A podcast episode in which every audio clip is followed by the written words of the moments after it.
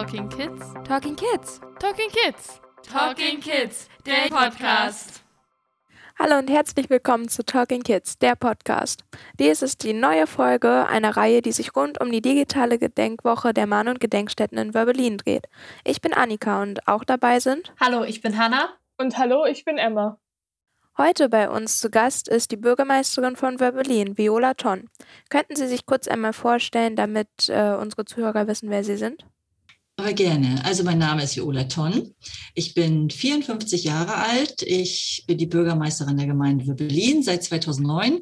Bin verheiratet und habe zwei erwachsene Töchter und drei Enkelkinder. Ähm, Sie, Sie sind in Wörbelin aufgewachsen und welche Erinnerungen haben Sie an die Mahn- und Gedenkstätten? Mhm. Also ich bin nicht in Wörbelin aufgewachsen. Ich komme aus Brandenburg, Cottbus. Dort bin ich groß geworden. Bin aber seit meinem 16. Lebensjahr hier.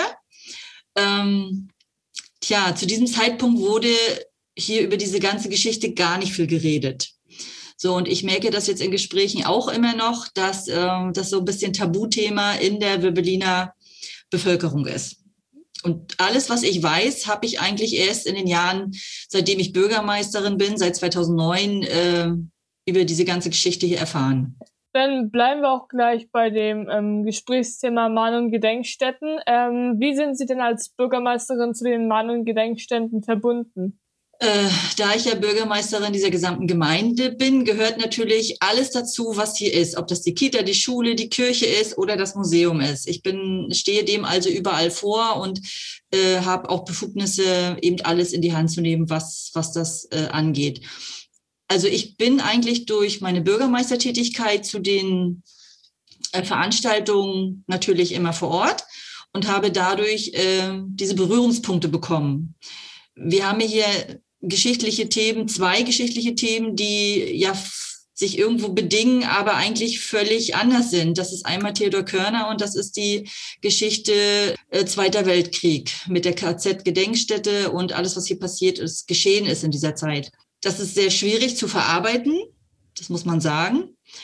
Es ist hier aber gelungen, denke ich, sehr gut gelungen sogar durch die verschiedenen Arbeiten von verschiedenen Gremien, so dass man diese Geschichte auch wirklich sehr gut darstellen kann und auch äh, für die Zukunft erleben kann. Sie meinten ja, dass äh, das Thema tabu ist. Ist es das immer noch? Teilweise ja. Gerade in der Bevölkerung, die noch lebt, die das miterlebt hat, wird es eigentlich totgeschwiegen, selbst wenn man es anspricht. Und ähm, es kommen auch nicht so sehr viele aus der Gemeinde Wöbelin hierher es ist eigentlich in den ganzen Jahren zu verfolgen. Egal, welche Veranstaltungen wir hier gemacht haben, das ist eine Handvoll, die immer da sind. Das sind oft äh, Vertreter entweder von Parteien oder von, von Gemeindevertreter oder die irgendwas, eine Funktion haben. Aber so die wirklich Bevölkerung, die teilweise auch betroffen war, die noch lebt, äh, haben ja wenig Bezugspunkte dazu. Wollen es wahrscheinlich auch nicht, ich weiß es nicht. Also es ist für mich sehr schwer zu verstehen. Ähm, wie kann man, wie glauben Sie, kann man die denn mit anderen Themen auch begeistern? Also andere für dieses Thema begeistern? Ja, andere, andere dafür begeistern ist natürlich die Arbeit, die wir, die hier getätigt wird, nach außen hin. Diese Workshop, die wir hier haben. Wir haben viele Jahre internationale Gäste hier, die kommen wirklich aus der ganzen Welt. Ich bin immer begeistert, wie interessiert diese Menschen sind an dieser Geschichte und äh, teilweise ja auch Verbindungen haben durch ähm, durch familiäre Bezugspunkte. Ja, es wird hier nach außen getragen durch alles, was hier in den letzten Jahren passiert ist. Es ist auch äußerlich zu erkennen, dass hier einiges passiert ist. Jetzt äh, ist ja auch vieles in Arbeit für die Veränderung der Gedenkstätte an der Landesstraße. Das wird natürlich auch nochmal sehr bewusst dann wahrgenommen, denke ich. Also durch die Tätigkeit. Das ist natürlich ganz wichtig, dass Kinder und Jugendliche von Anfang an hier Beziehungspunkte haben. Und warum denken Sie, ist die Erinnerungskultur so wichtig? Ja, weil wir das einfach nicht vergessen dürfen, was passiert ist. Es zeigt die Geschichte und es zeigt auch die Geschichte in der Welt und auch in den tagtäglichen Geschehnissen auf der Welt, dass solche furchtbaren Dinge, die hier geschehen sind, nicht vergessen werden dürfen. Und äh, die muss man aufrechterhalten. Das ist einfach wichtig, um äh, sensibel zu machen. Wo geht's los? Wo passiert was? Wann, wann passiert was? Es wird ja teilweise sogar äh, von einigen äh, abgelehnt und gesagt, das ist alles gar nicht gewesen, das ist ja Wahnsinn. Und dazu gehört natürlich auch, dass es hier eben so aufgearbeitet wird, dass diesen Geschehnissen und den Opfern ein Gesicht gegeben wird.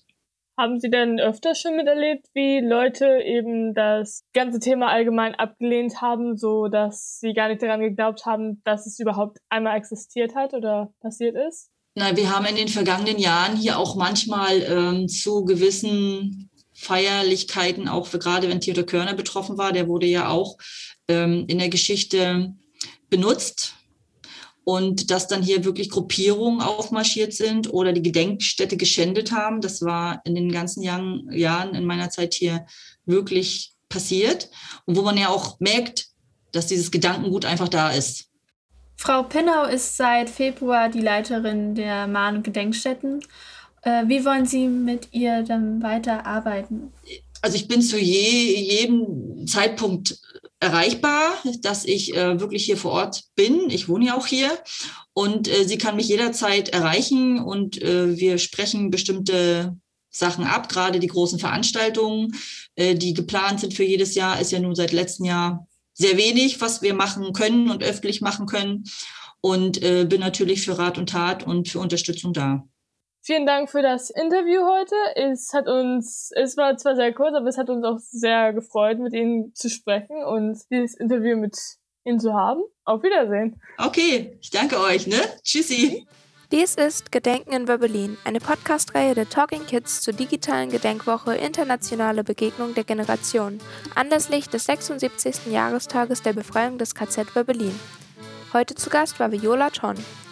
Diese Sendung wurde moderiert von Annika, Emma und Hanna aus der 9. Klasse aus dem Robert-Stock-Gymnasium in Hagenow. Projektleiter war Mirko Schütze und technische und musikalische Leitung war Christian Lerche. Talking Kids ist ein Projekt der Sophie Medienwerkstatt e.V., gefördert im Rahmen des Projektes Hingucken und Einmischen der Stiftung der Sparkasse Mecklenburg-Schwerin.